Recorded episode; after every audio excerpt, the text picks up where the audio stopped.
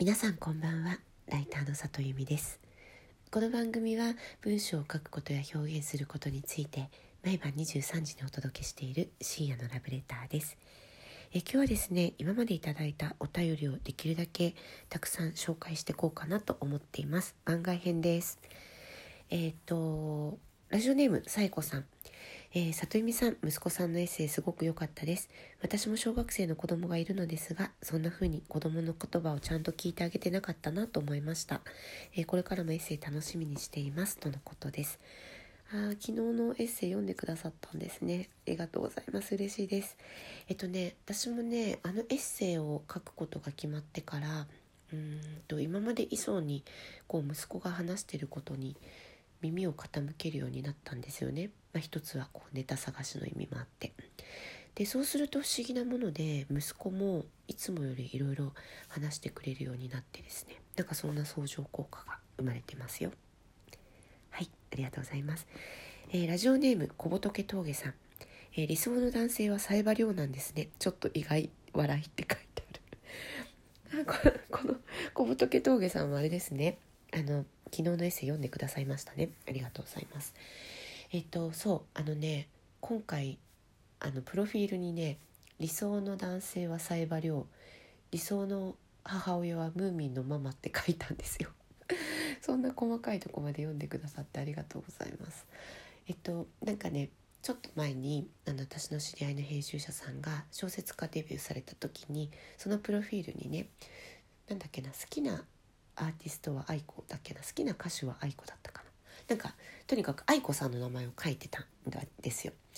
でそれを見てね私すっごいなんか羨ましくてあこういうのやってみたいと思ってその時に編集さんに私次のプロフィールはこれ絶対自分も入れるとかって話してたので念願かなって入れましたただよく考えたらサイバリョウさんもムーミンのママさんも実在しないからあ私のことファンでいてくれたんですね。今度お会いしましょうかとかってことに絶対ならないですよね。うん。ちょっと失敗したかねいやでもサイバさんはね本当に好きでであの相棒の牧村香織ちゃんがいるじゃないですか。がなんかねすごい憧れてであの髪の毛も短くしてなんとなく香織ちゃんとか憧れの人だったんですけどだからあのエンジェルハートでいきなり冒頭死んでたのがもうものすごいショックでですね。ただあのあの漫画自体は「エンジェルハート」はすごく大きな愛の物語に昇華されていて私はシティーハンターよりもすごい深みを感じてあの漫画自体はすごい好きでした。あの漫画のサイバさんがもっと好きかもしれないなと思います、まあ、そんな話はいいか。はい。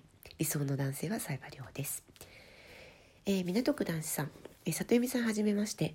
ライターでも何でもないのですが女友達に勧められて聞き始めました、えー、里由美さんの声話し方考え方すべてがツボすぎてやばいです。好きです。僕と付き合ってください。かっこ笑いって書いてある。ありがとうございます。えこれどうすればいいんだろう。好きです。僕と付き合ってください。大丈夫かなこの方。不思議な趣味。私ですかね。まあでもかっこ笑いだからな。えー、っとですね。ごめんなさい。是非また聞きに来てくださったら嬉しいです。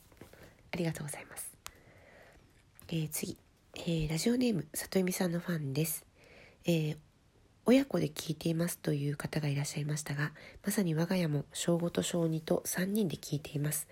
えー、里由さんがいじめにあっていたトーク、本当に良かったです。ありがとうございます。えー、里由さんのラジオトークは、えー、今年50を迎えるシングルマザーのフリーランスの仕事でこれからどう生きていくかの励みになっています、えー、ちなみに小2の娘が里由さんのラジオトークの文句を真似します第57話は子供たちに何度も聞かせています。ありがとうございます。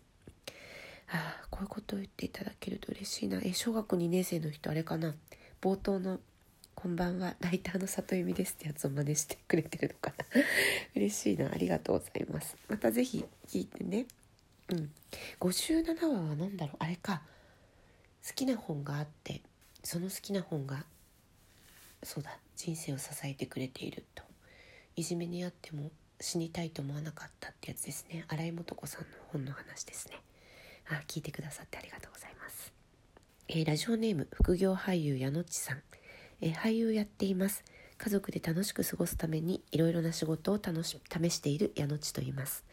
文章を書くことは決して得意ではないんですがライターの仕事にも飛び込んでみました。今月から継続的な仕事をいただくことができました。プレッシャーとワクワクを感じています、えー、自分でも嫌になるほど言葉を紡ぐのが遅いですが自分の中にある言葉の引き出しを引っ張り出す速度が上がると信じてコツコツやっていきたいと思いますと矢野内さん俳優さん俳優さんってあの私も俳優の友人何人もいるんですけれどもやっぱり皆さんね言葉に対する感度がものすごい鋭い職業の方々なんですよね。そうだから俳優の方々とお話ししてるとねすごいこう言葉がシャープで切れ味よくていつもすごく勉強になります。きっとそれぞれの仕事がそれぞれの、えーと仕事にいい影響を与えるんじゃないかなと思うので楽しんでみてください。えー、ラジオネームもっちさん、えー、里由美さんこんにちは、えー、里由美さん発信からの私たち側の積んどくのお話よくわかります、えー、私も里由美さんの書評が魅力的すぎて何度もポチッとしました。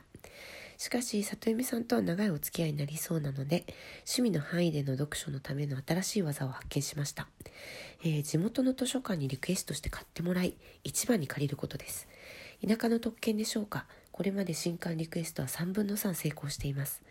えー、返却期限付きですから部屋に本は積まれずたまらず楽しんでいますって書かれてる。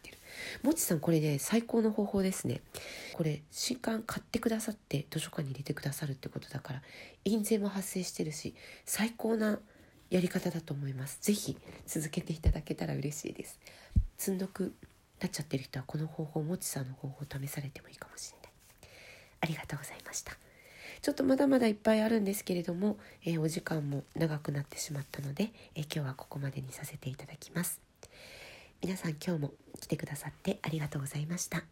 また明日も23時にお会いできたら嬉しいです。ライターの里由美でした。